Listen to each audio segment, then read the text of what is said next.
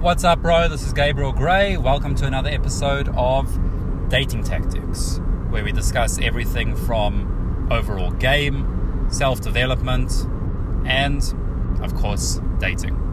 Okay, so it's 2020. What did I do for New Year's? Okay, well, I'll tell you right now what I did for New Year's. I meditated. I was meditating during New Year's Eve. Okay?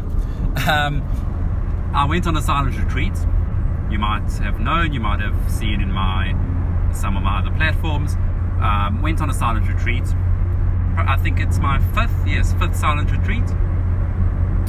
Literally during New Year's Eve, I was meditating. Okay, uh, from 11:45 till 12:15. It was brutal. It was, it was, it was intense. Okay, let me tell you that it was intense. Now, what did I learn from it?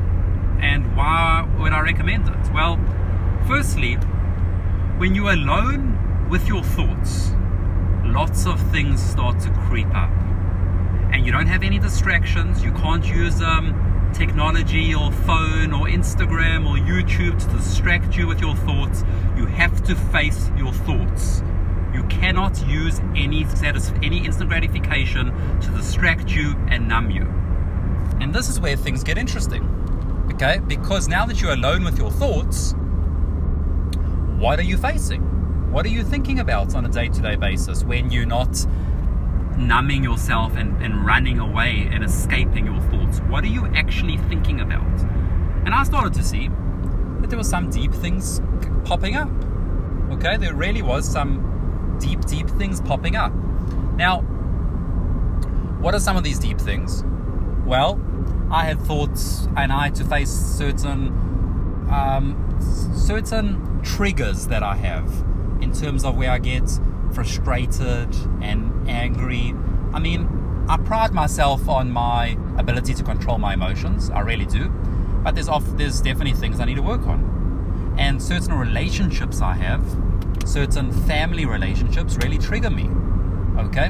With the difference of differences of value systems, um, my family has different views, outlooks, opinions compared to me, and oftentimes that triggers me. Okay, there's frustrations that occur, there's anger, there's all these things that I want to keep improving. And I really had a few days to think about this straight, these thoughts. That's all I was thinking about. Okay? And it's not that just thinking about things is going to make it better. Okay? Of course not, but it's the start. Okay, awareness is the first step. And as my um, spiritual mentor, it's the guy that takes the silent retreats. This guy is amazing. He just he meditates every day for around six hours a day. He lives in the mountains. Um, he literally lives in a mountain. Okay, he lives on top of a mountain. And he would say, awareness is the first step. And once you've got awareness, then you can have choice. You cannot have choice without awareness. So the first step is you bring awareness to all your emotions, to all your frustrations, to all your triggers. Bring awareness, and then you start to think, okay, what is the choice now? What is really going on now? Okay, what can I do now? And that's when you start to think, okay, well, first step is why am I getting triggered? Okay, like why is it really upsetting me? Can I put myself in their shoes? Can I understand it from their perspective? They've got a different value system to me, they've got different opinions. They don't have bad intentions, they're not trying to cause harm to me. Okay? I've got my own opinions. Let me try and look at it from an objective, objective point of view instead of getting emotional about some things. And this is kind of the analysis that needs to be done on all your triggers and all your issues. Okay? Um, and I had lots of things pop up Okay, when you give yourself time to think and you give yourself silence, all these things pop up and you've got nothing else to do besides to think about these things and how to basically combat them and how to be okay with them and how to not judge yourself for them. And then also there was it was amazing because we had this um, obviously the spiritual mentor who, in my opinion, is the only guy I've ever seen in the world firsthand where I've actually seen him firsthand where, where he's actually enlightened where I believe he's enlightened. This is the only guy that I've ever, ever met in person that I think's enlightened. Now he's been uh, meditating and he's living on a mountain for whatever 40 years. So that's the life that he chose. okay, it doesn't mean we have to choose that life. But it was very interesting uh, getting lots of wisdom from him. He gave lots of lessons and insights. Once a, once a day, there was a, a discussion format where he would answer um, questions. That's where the silence would break, but it would only break for the purpose of lessons and learnings and discussions. Okay, so it was very interesting. Lots of it was also based around ego and how to let go of your ego, your self image, because that's, I am extremely, extremely passionate about that. Okay, letting go your ego, um, breaking through your self image. Okay, that's something that I always, always focus on, always try improve. And what do I mean by this? It's basically people are attached to the way other people perceive them. They're attached to, they have to act a certain way, be a certain way. They have to have certain opinions. People have to think about them in a certain way. Um, and it's, yeah, it's, it's weak. Okay, it's very weak. Um, and you can keep battling and barreling through this, but it's funny, you have to keep chipping away at it. You, one year at a time, day by day, keep chipping away at these issues, these these ego issues, these self-image issues.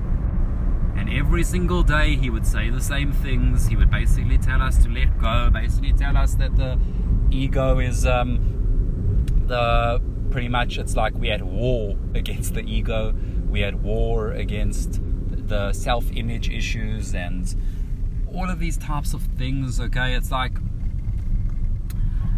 and look, it was really awesome. Okay, I'm just uh, driving, so I almost just died there while I'm busy talking about the ego. okay, but um, no, it, it, really, really was cool. I've done this pretty much five years in a row. So really was cool learning all the wisdom and the insights. And look, I would recommend it. I'd recommend it because for a few reasons. I'd recommend it to refresh, to take a break, um, especially at the end of the year. Five days, I've done a few. Some of them are seven, eight days. Some of them are six days. Some of them are five days. Just depends um, on what they offer at that moment. Um, and I really like this retreat specifically. It's in uh, South Africa. I like it because of the guy that teaches it. He's not one of these hardcore guys where it's like you have to do this or you have to do that or you have to meditate in this way or you don't mustn't meditate like that. He is very much um, focused around things like love and happiness and do what works for you and try your best. And look, I don't think that works in every area of life. Okay, when it comes to game, when it comes to business, and it's just this loving approach. Yes, you can take elements of it, but it's really cool because you can see that this guy has absolutely zero ego. He's not attached to his opinions. All he's trying to do is help others and share his wisdom. And you can sense it, you can see that 0% want, need, desperation, okay, attachment to how other people perceive other people perceive it. And that's really um, inspiring. Okay, it really is. It's something to keep working towards. Um, and I definitely feel that I made big strides on understanding myself, my ego, my um, self image, and I really think I made big strides on that. So, if you are having any issues to do with that type of stuff, I really recommend this. Why else? As I said before, to refresh, to relax, to not have technology for a few days. Okay, that's a big one. Like, let me tell you something. It was pretty much six days. So, six days of no technology, no phone, no social media, no um, TV, no nothing.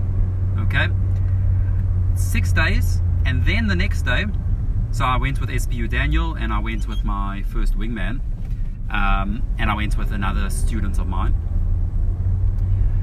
After the six days, we basically all turned our phones on and we all went home and things like that, and we all stopped messaging each other, and our heads were so sore.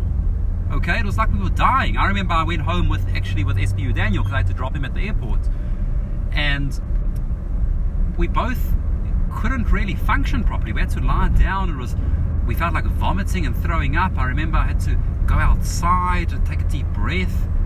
It actually shows you because we've detached so much from technology. When you go back into it, you actually feel the effects. Now, look, I'm never going to say don't use technology, definitely not. It's just very interesting to bring awareness to this. To bring awareness to, okay, are you allowing yourself to have any breaks here and there? Is technology running your life? Can you take a 10 minute break a day? Can you take a 20 minute break every once a week where you just go and sit down and relax, whether you're meditating or not? Whatever it is, it was very interesting. Okay, it was extremely interesting. So, yeah, that's um, some thoughts that I have about the silent retreat. I recommend. There's so there's a few things that I recommend people do for success with women, and I pretty much say this on repeat. It's learning game. It's understanding yourself in a very deep way through things like the Enneagram. If you haven't, that's a uh, discussion for something else. It's understanding yourself, understanding others, and then bringing some understanding to yourself in terms of a spiritual way, which is done through silent retreats. And I keep saying this that you need to do these three things. Okay? You need to do it for success with women. It's a must. It's not you should or you shouldn't or maybe or maybe not. No, you need to. Okay? You need to. Um, so that's pretty much it. Right now, I'm in South Africa. Um, I'm actually in Johannesburg, um, visiting, so obviously back from the silent retreat, visiting uh, friends and family, some old friends, but mainly my family.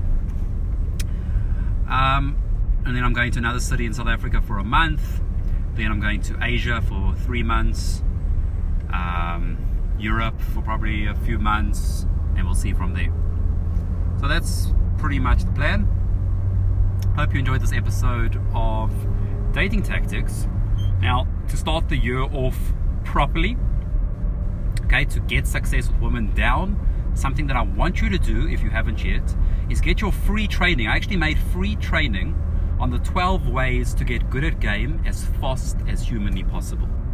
Okay, and if you do all these 12 ways, you will get good. If you don't do one of these 12 ways, there's a huge chance that you will never ever get good. This is my free training. Just go to www.12ways.co. That's the number 12, 12ways.co. Co. Get your free training now, and you'll be in the right step to take on 2020. Okay? Um, so that's about it. It's the first episode of Dating Tactics 2020. A lot more to come very exciting. Every Thursday I release a new episode. And I hope you crush 2020. I'm going to make sure to give all the advice, feedback, um, insights, techniques to make sure that you do, and to make sure that I'm on your journey with you to success. So, this is Gabriel Gray. I will catch you in the next episode.